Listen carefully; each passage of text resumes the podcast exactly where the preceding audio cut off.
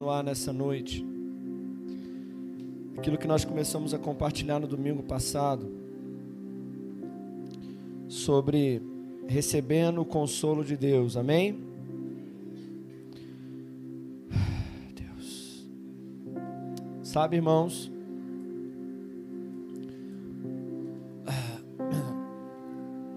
muitas vezes durante a nossa vida a gente vai passar por muitas tribulações, muito medo. E o medo é tão terrível, não é verdade, irmãos? O medo é terrível. O medo, ele, ele destrói a gente por dentro. O medo rouba a nossa alegria, a ansiedade, sintomas quem já sentiu algum sintoma no seu corpo aí, você ficou com muito medo de ser uma coisa ruim? É ou não é, irmãos? Medo. Eu me lembro uma vez na época do chikungunya, na época em que havia um grande risco para as mulheres grávidas, que se as mulheres grávidas pegassem chikungunya, a chance das, das crianças nascerem com microcefalia era muito grande, né? E exatamente nessa época a Carla ficou grávida. Aquela crise de, de, de chikungunya, né? E aí um dia a Carla me ligou e um, um dos sintomas do chikungunya era que a pele ficava toda toda pintadinha. Lembra disso? Que aparecia várias pintinhas na pele. E aí um dia a Carla me ligou e ela falou assim, amor, eu estou me sentindo mal, estou passando mal. E a minha pele está toda pintadinha. Ai, irmão, meu Deus. Eu lembro que eu estava no trabalho, na frente do computador, trabalhando. Irmãos, na hora que ela me deu aquela notícia, mas subiu um frio na barriga, assim, sabe aquele frio na espinha, assim? Subiu aquilo assim em mim. Irmãos, eu lembro que eu só cheguei a cadeira para o lado. Eu abaixei a cabeça ali no trabalho mesmo, comecei a orar, comecei a orar, orar, orar, orar, orar aquele medo. Às vezes um sintoma no seu corpo. E aí você começa, aí o diabo começa a lançar um monte de seta assim, ó. Pode ser isso, pode ser aquilo, a sua família, não sei quem, a sua avó, a sua mãe e tal. E aí, às vezes, uma notícia ruim, às vezes, uma coisa que acontece aqui, lá no trabalho, no casamento, e aquele medo, aquela confusão, aqueles pensamentos, aquela angústia. Irmão, sabe qual é o meu desejo? O meu desejo é te capacitar. Porque já que a gente não tem escolha, a gente vai passar por isso mesmo. Então eu quero te capacitar para que você saiba como reagir nessa hora. Você saiba onde encontrar o refúgio na segunda, na terça. O meu desejo para você é que você não seja apenas um espectador do culto, mas que você absorva a palavra, que você entenda as ferramentas que o Espírito Santo te dá para que na hora que vier, você tenha ferramentas para você buscar o socorro que está disponível para nós em Deus. Amém? E no domingo passado, nós começamos uma palavra aqui sobre como receber o consolo de Deus. Como nós podemos, já que nós temos o Consolador morando dentro de nós, já que o Consolador mora dentro de mim, porque se ele é o consolador, então a especialidade do Espírito Santo é? Quem está aí? A especialidade do Espírito Santo é? Consolar. Ele é o consolador. Mas irmãos, quando ele veio morar em você, ele trouxe algumas ferramentas com ele. E essas ferramentas são as ferramentas que ele usa para produzir consolo, força dentro de você. E no domingo passado, gente, eu tenho que começar a orar mais. Acho que eu estou orando pouco, porque já é o terceiro manqueta na igreja aqui. Já é o terceiro. Foi uma, agora mais uma esses dias, mais uma vez mancando, agora mais um mancando aí. Acho que a gente está orando pouco. mais um aqui. Ai, Deus. É, Carla, cuidado aí, tá do teu lado aí. Ah, vai sair curado. Amém. Então, irmãos, na semana passada, no domingo passado, nós começamos uma palavra e nós falamos sobre duas ferramentas que o Espírito Santo usa para produzir consolo dentro de nós. Quem estava aí da glória a Deus? Foram só duas, eu dividi em quatro. Coitado, teve alguém que até riu para mim e falou: Pastor, eu estava até vindo, mas no meio do caminho houve um equívoco. Fui surpreendido. Eu falei que eu ia dividir em dois para não ficar muito conteúdo de uma vez só e para você poder guardar. Então na semana passada nós falamos só sobre dois, você tem que ter guardado. Quem lembra aí? Qual foi o primeiro? O Nós lemos a passagem de Lucas capítulo 22, aonde Jesus no momento de angústia, Jesus foi para a oração. E a Bíblia diz que enquanto Jesus orava, apareceu alguém que consolava ele. Quem? Quem lembra? Os anjos, né, eles apareceram para consolar Jesus. E a Bíblia diz que quanto mais Jesus ficava angustiado, mais ele fazia o quê? Mais ele orava. Então Jesus nos ensinou que através da oração nós recebemos consolo e força para continuar na caminhada. E o segundo meio nós aprendemos lá em Atos capítulo 16 com dois personagens. Quem lembra qual o segundo meio que o Espírito Santo usa para nos consolar? Quem lembra? Através da adoração. Paulo e Silas. A Bíblia diz que eles lá no cativeiro, na prisão, passando pelaquela angústia, aquela luta, eles escolheram receber o consolo de Deus ali dentro. E eles oravam e cantavam hinos de adoração ao Senhor. Amém? Então, primeiro oração, segundo a adoração. Mas eu quero compartilhar com você hoje mais dois. Abra sua Bíblia comigo no livro de Romanos no capítulo 15. Eu quero compartilhar com você alguns textos da Bíblia. E você vai ver, irmãos, que esse livro aqui, ó, esse livro aqui é mais do que um livro para ficar aberto na sua estante no Salmo 91. Hoje não fazem mais isso, né? Antigamente os crentes deixavam aberto no Salmo 91, né? A Bíblia ficava até amarela lá, né? Mas esse livro aqui é muito mais do que um livro apenas para você deixar aberto. Romanos capítulo 14, verso 7, perdão, 15, verso 4. Romanos 15, verso 4. Diz assim a palavra do Senhor. Olha bem. Porque tudo, fala comigo assim, tudo, ok? De Gênesis até Apocalipse. Tudo o que antes foi escrito para nosso ensino foi escrito, para que pela paciência ou pelo ensino e consolação das Escrituras tenhamos esperança. Que maravilha, irmãos. Deixa eu te dizer uma coisa. Você sabia que aqui não está escrito tudo? Aqui nesse livro não está escrito tudo. Teve muitas coisas que Moisés viveu que não está escrito aqui. Teve muitas coisas que Davi passou, muitos salmos que ele escreveu que não está escrito aqui. Muitas coisas que Jeremias, Isaías e Malaquias teve muitos. Olha, você sabia que teve muitos milagres que Jesus fez que não está escrito? Muitos. Aliás, João disse que se todos os milagres que Jesus fez fossem escritos, nem o mundo todo caberia a quantidade de livros. Aí eu te pergunto: se todos os milagres que Jesus fez não está escrito, se todas as histórias não estão escritas, por que essas histórias foram escritas? Deixa eu te explicar uma coisa. Preste atenção você vai olhar para a Bíblia de outro jeito.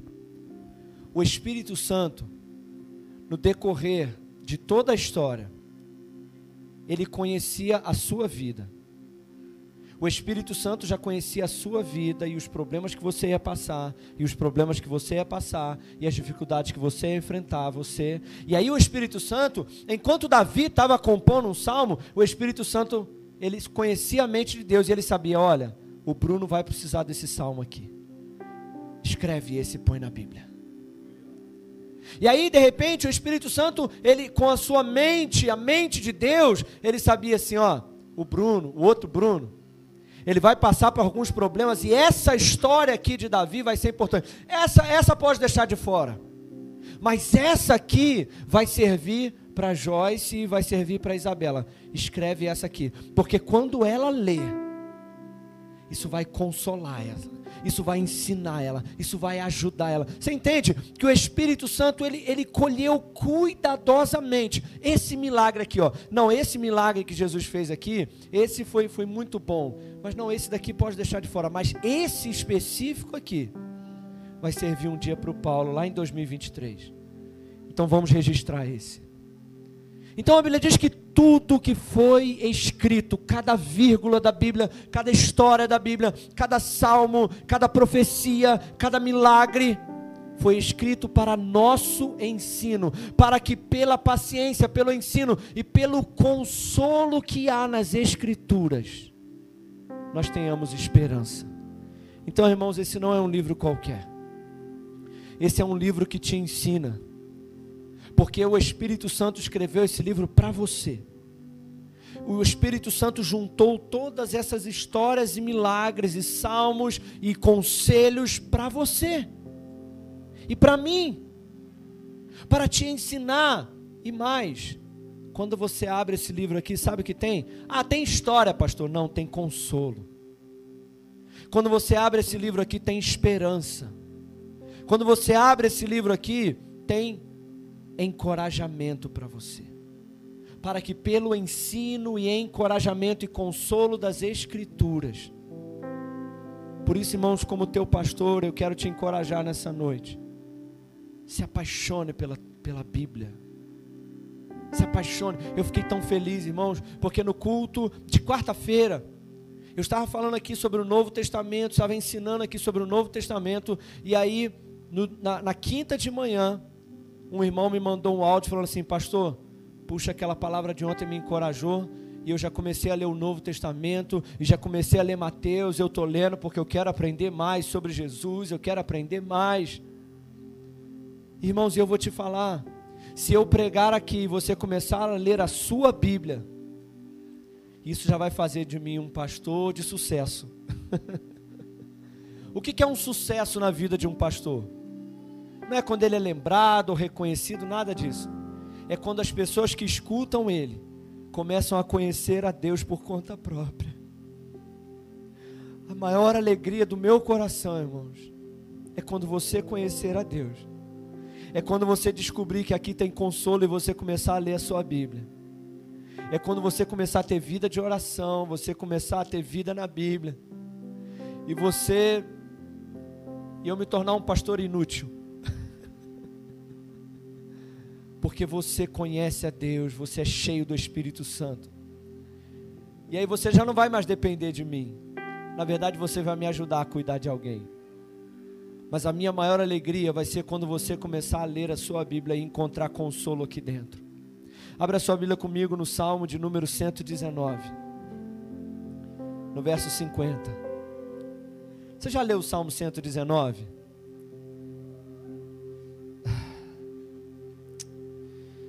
Irmãos, olha, olha aqui, irmãos, olha, olha.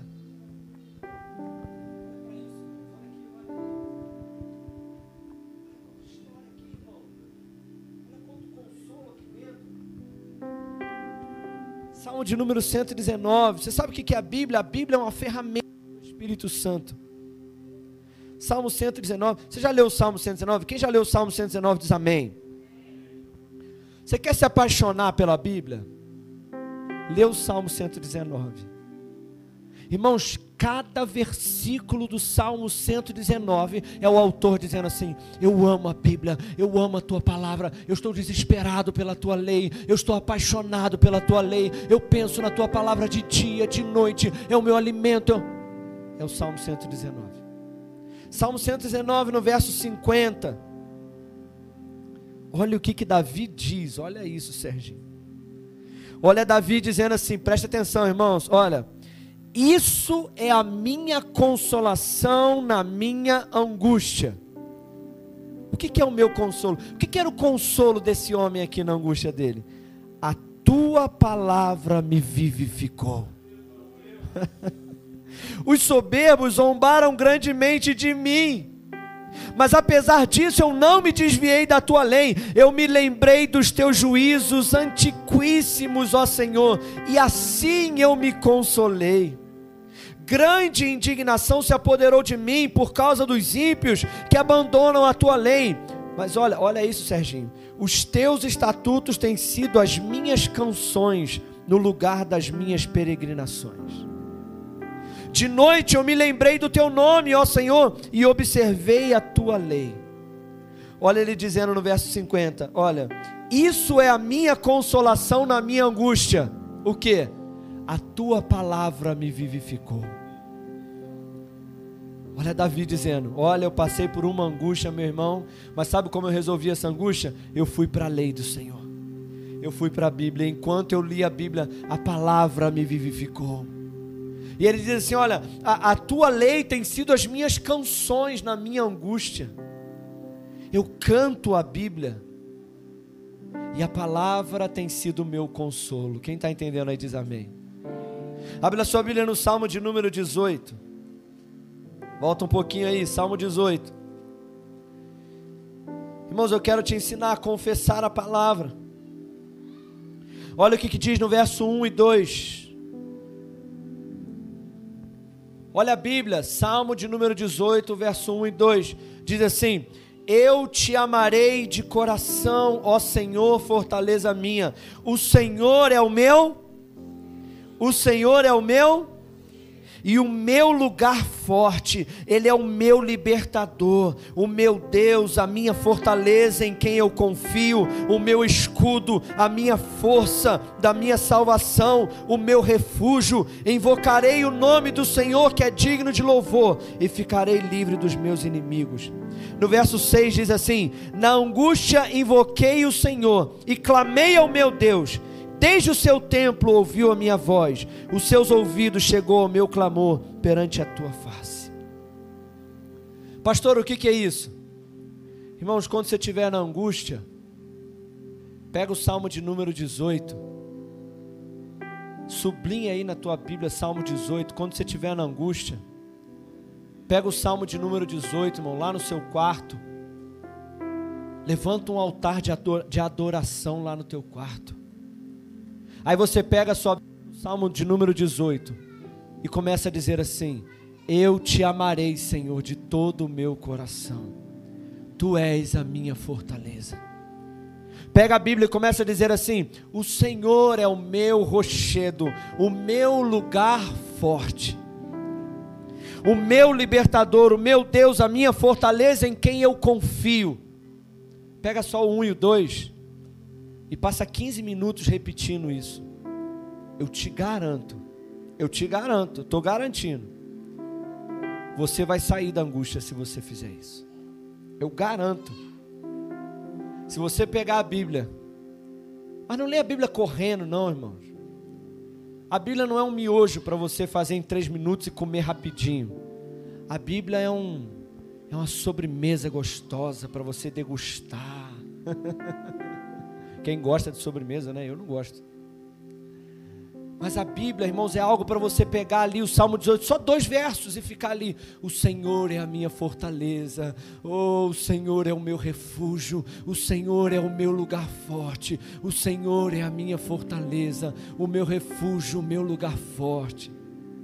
Enquanto você faz isso, o Espírito Santo pega e ele vai gerando consolo, gerando consolo, gerando consolo. Dez minutos depois você já está diferente. Você já está igual um leão, irmão. Você já está forte. Porque a Bíblia é consolo para nós. Amém?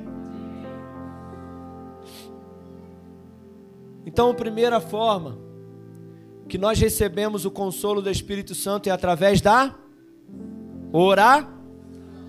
A segunda é através da Da oração. E a terceira através da palavra. Irmãos, olha, eu não quero criar nenhum peso para você não. Mas escuta bem o que eu vou te dizer agora. A palavra é a ferramenta, uma das ferramentas que o Espírito Santo usa. Então, se você não se apegar à palavra de Deus, ele não vai ter a ferramenta necessária para trazer consolo que você precisa. Tá bom, meus irmãos? Agora eu quero trazer mais um para você, o último, o quarto. Abra sua Bíblia em 1 Coríntios, capítulo 7. De repente você nunca imaginava. Esse último aqui. Hum, esse último aqui, irmãos. Eu vou até sorrir assim para você. Vou falar sorrindo, para você não achar que, né? 1 Coríntios, capítulo 6. Quem está pronto aí? Quem quer receber o consolo de Deus? Não, não, não. Quem quer receber consolo do Espírito Santo? Tem certeza? Só que eu vou te mostrar um meio pelo qual o Espírito Santo consola os crentes. Olha, Preste atenção. O crente imaturo, ele recebe consolo de um jeito. O crente maduro recebe de outro. E eu vou te mostrar aqui agora. 1 Coríntios, capítulo 6, capítulo 7, verso 6. Diz assim a palavra do Senhor. 1 Coríntios 7, 6. Não, não é 7 e 6 não, Janaína. Deixa eu ver se é o 2 Coríntios. Deve ser o segundo. Isso. Segunda, Janaína. Por que, que tu botou aqui primeira? 2 Coríntios 7, 6. Quem achou diz amém. Diz assim a palavra do Senhor.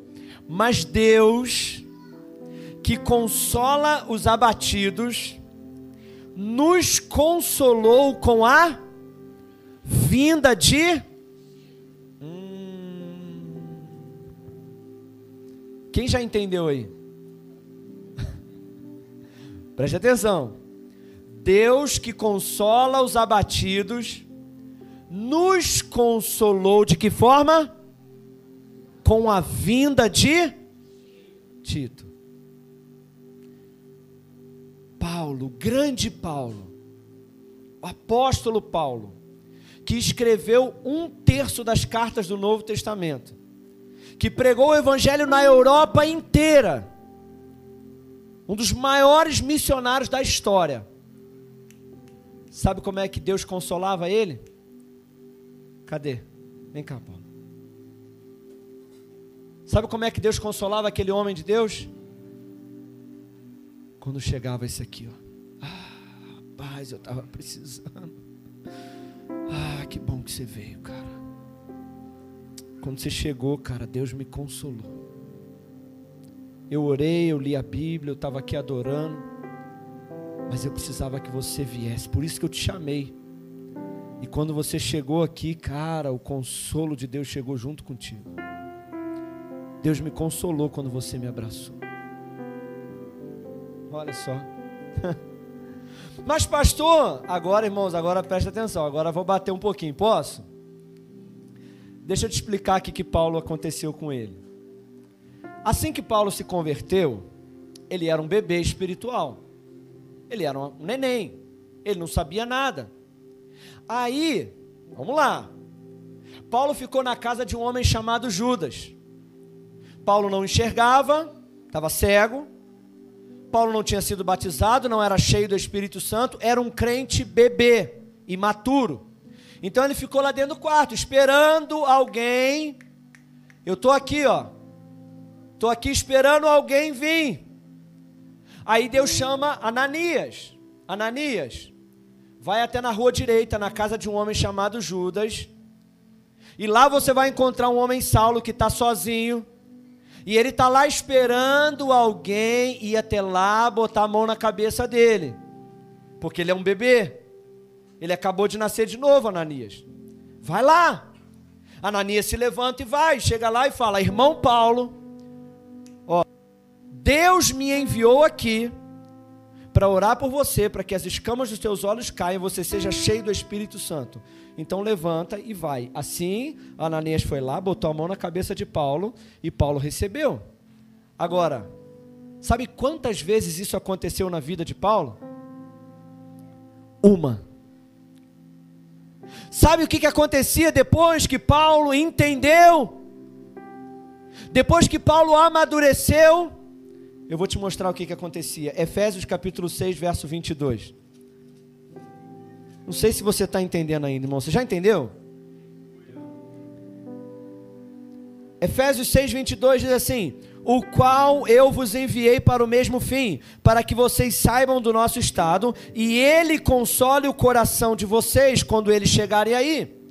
Colossenses capítulo 4, no verso 10, diz assim: Preste atenção. Aristarco, que está preso comigo, vos saúda, e Marcos, o sobrinho de Barnabé, acerca do qual vocês já receberam mandamentos, e se ele for ter convosco, recebam. E Jesus, chamado justo, os quais são da circuncisão, são esses unicamente os meus companheiros no reino de Deus, e para mim, eles têm sido grande consolação. Sabe o que, que Paulo fazia, Júnior? Paulo fazia assim: Tito, vem depressa.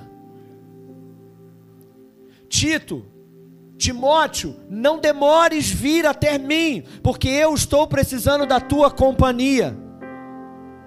Porque, ei, quando eu aceitei Jesus, eu ficava em casa, eu fiquei lá dentro do meu quarto três dias. Eu fiquei dentro do meu quarto três dias, esperando alguém vir receber uma revelação de Deus e vir até na minha casa dizer: Deus me mandou aqui para impor as mãos na tua cabeça. Paulo falou: É, isso aconteceu comigo uma vez, mas agora, quando eu estou precisando, eu mando uma carta e eu digo assim: Júnior, vem depressa aqui em casa, porque eu estou precisando de companhia.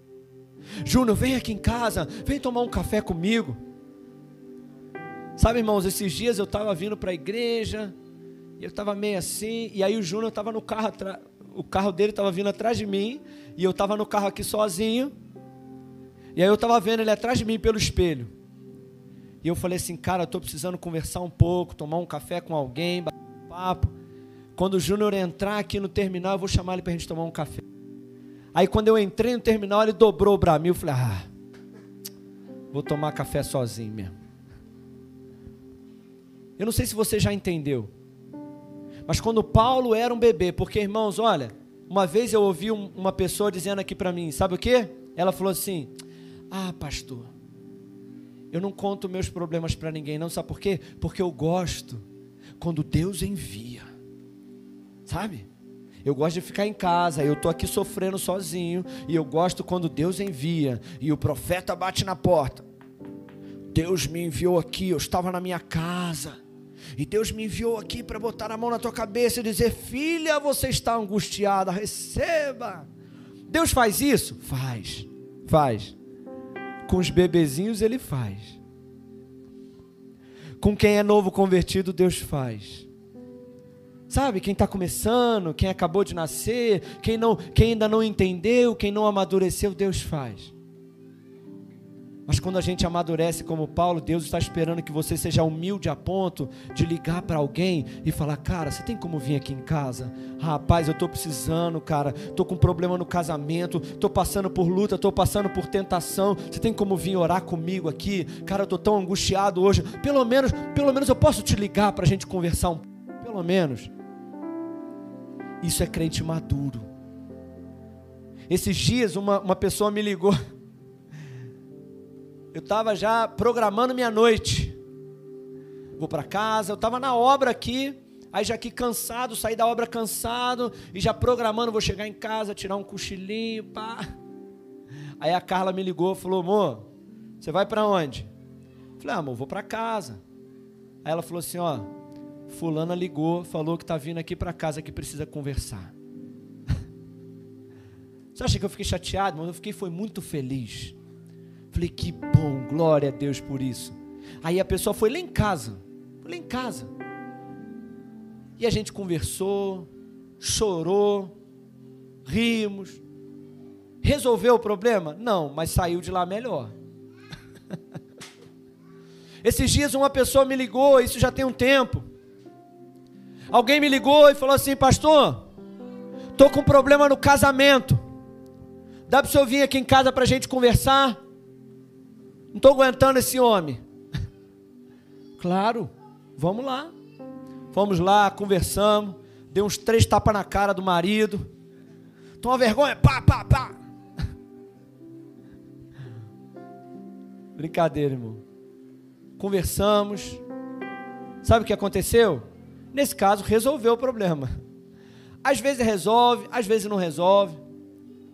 Mas sempre você vai sair consolado. Irmãos, Deus vai usar pessoas para consolar a sua vida. O consolo que você precisa está nessa pessoa que está aí do seu lado. E eita glória! Irmãos, eu vou te falar, o meu coração de pastor está ficando cada dia mais feliz. Sabe por quê? Eu vou te dizer por quê. Porque eu estou vendo cada dia pessoas confiando mais uns nos outros. Eu estou vendo pessoas me pedindo ajuda. Gente, esse bairro aqui é incrível, porque assim, eu estou aqui há alguns anos e o pessoal daqui, eles não pedem ajuda. É uma mentalidade. A gente vai trabalhar isso, esse ano ainda a gente vai trabalhar isso, né, Pastor Rodrigo? Mentalidade. Escuta o que eu vou te falar. A mentalidade, eu não vou usar a expressão que a gente vai usar mais lá para frente, mas existe uma mentalidade que faz com que você sinta que está sempre incomodando as pessoas. Isso daí é uma mentalidade que está te prendendo.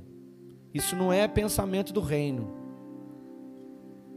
Irmãos, eu, eu sei que eu não estou incomodando nunca ninguém. Esses dias eu estava sem carro. Liguei para o Júnior e falei: Júnior, está onde? Estou no trabalho. Foi de carro? Fui. Então me pega que eu vou para a igreja contigo. Aí ele falou assim: Pastor, mas e para voltar da igreja? Eu falei: Para voltar você me traz em casa. Aí ele só riu. falei, não, estou brincando. Para voltar meu carro vai estar tá lá. Irmãos, eu não estou incomodando ninguém não. Ou vocês são minha família ou não é, irmão. Eu fiquei tão feliz que esse dia nossa irmã tinha que fazer exame 5 horas da manhã. O quê? Uma irmã nossa, da nossa igreja, vai sair sozinha 5 horas da manhã de ônibus? De jeito nenhum. Eu saí pela igreja. Que horas você sai? Sai para trabalhar que horas? Ah, eu saio. Então é você mesmo. Dá para você levar a irmã? Dá, claro, vai ser um prazer. É claro. A gente não está incomodando ninguém aqui, não, é? Ou nós somos família ou não somos? Semana passada, irmãos, eu ganhei, meu, ganhei minha semana. Sabe por quê? Servi de ambulância duas vezes. Porque ninguém nunca lembra de mim, irmão.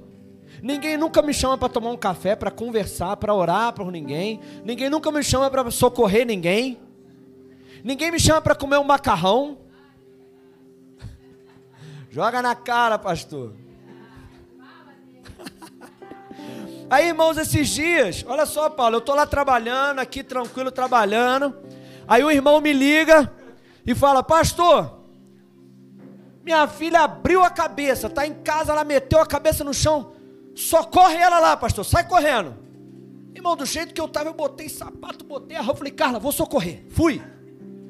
Peguei o carro, irmão, desci o bairro da Glória disparado, cheguei lá com o coração na mão. Graças a Deus a menina estava super bem. A menininha levou dois pontos na cabeça, irmão, nem chorou. Meu Deus do céu. Aí outro dia, irmão, pastor, caí, tô todo ralado, dá para me levar no hospital? Eu falei, vambora, cara, agora. Vou comprar até um giroflex. Quando precisar levar os irmãos no hospital. Mas, irmãos, a gente fica feliz porque eu vejo que nós estamos realmente nos tornando família e contando uns com os outros. E quando você estiver na angústia, lembre-se que o Espírito Santo ele não quer que você fique dentro de casa esperando ele mandar alguém. Ele quer que você tenha a iniciativa de pegar seu telefone e falar: "Irmão, dá para você passar aqui um pouquinho antes do culto, pode ser? Pode vir aqui em casa? pode orar por mim, pode orar comigo. A gente pode marcar para tomar um café junto, só para a gente conversar um pouco, tá difícil. Eu até tentei orar, mas não estou conseguindo. Tentei ler a Bíblia, não, não, não deu, minha, mente está muito confusa. Eu preciso que o consolo venha através de alguém. E aí Deus vai enviar. E você vai falar igual Paulo, você vai falar assim: Eu fui consolado quando a Carla chegou lá, quando a Michelle chegou lá.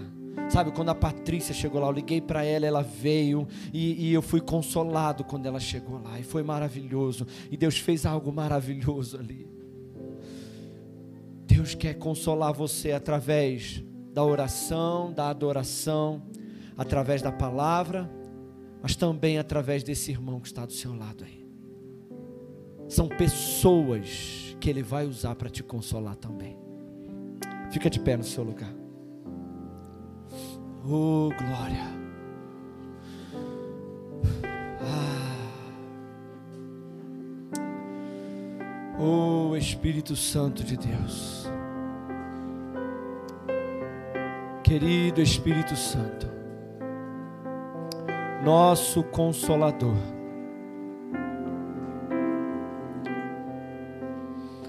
Meu consolador.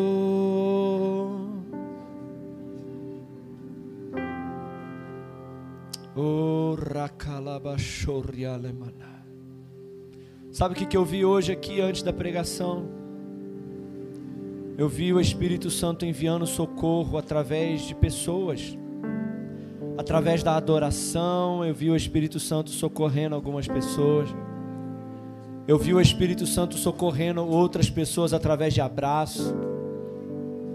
Eu vi o Espírito Santo socorrendo outras pessoas através de um toque. E o Espírito Santo quer nos consolar, Ele é o consolador, Ele é o Deus de toda consolação, que nos consola em nossas tribulações. E Ele vai fazer isso, querido, e as suas ferramentas são a oração. Na angústia, ore. Na tribulação, busque ao Senhor em oração. Na luta, adore no cárcere, nas prisões, adore. Levanta a tua voz, cante hinos, não fique passivo. Não deixe que as circunstâncias ao teu redor cale a tua adoração. Na angústia, pegue a tua Bíblia, se debruce sobre a palavra de Deus, confesse a palavra de Deus Busque consolo e esperança na palavra de Deus. E na angústia, busque consolo através de outros irmãos. Não passe pelo vale sozinho. Não passe pelo vale sozinho. Não passe pela angústia sozinho. Você já é um filho maduro. Você é uma filha madura. Faça como Paulo. Ligue para alguém e diga: venha depressa. Ligue para alguém e fale: Timóteo, Tito, Paulo, João, venha depressa. Eu preciso que você esteja aqui para me ajudar nessa dificuldade, porque eu não quero parar, eu não quero desistir. Por isso eu estou pedindo socorro, me ajuda. Aleluia. Vamos adorar ao Senhor nessa noite.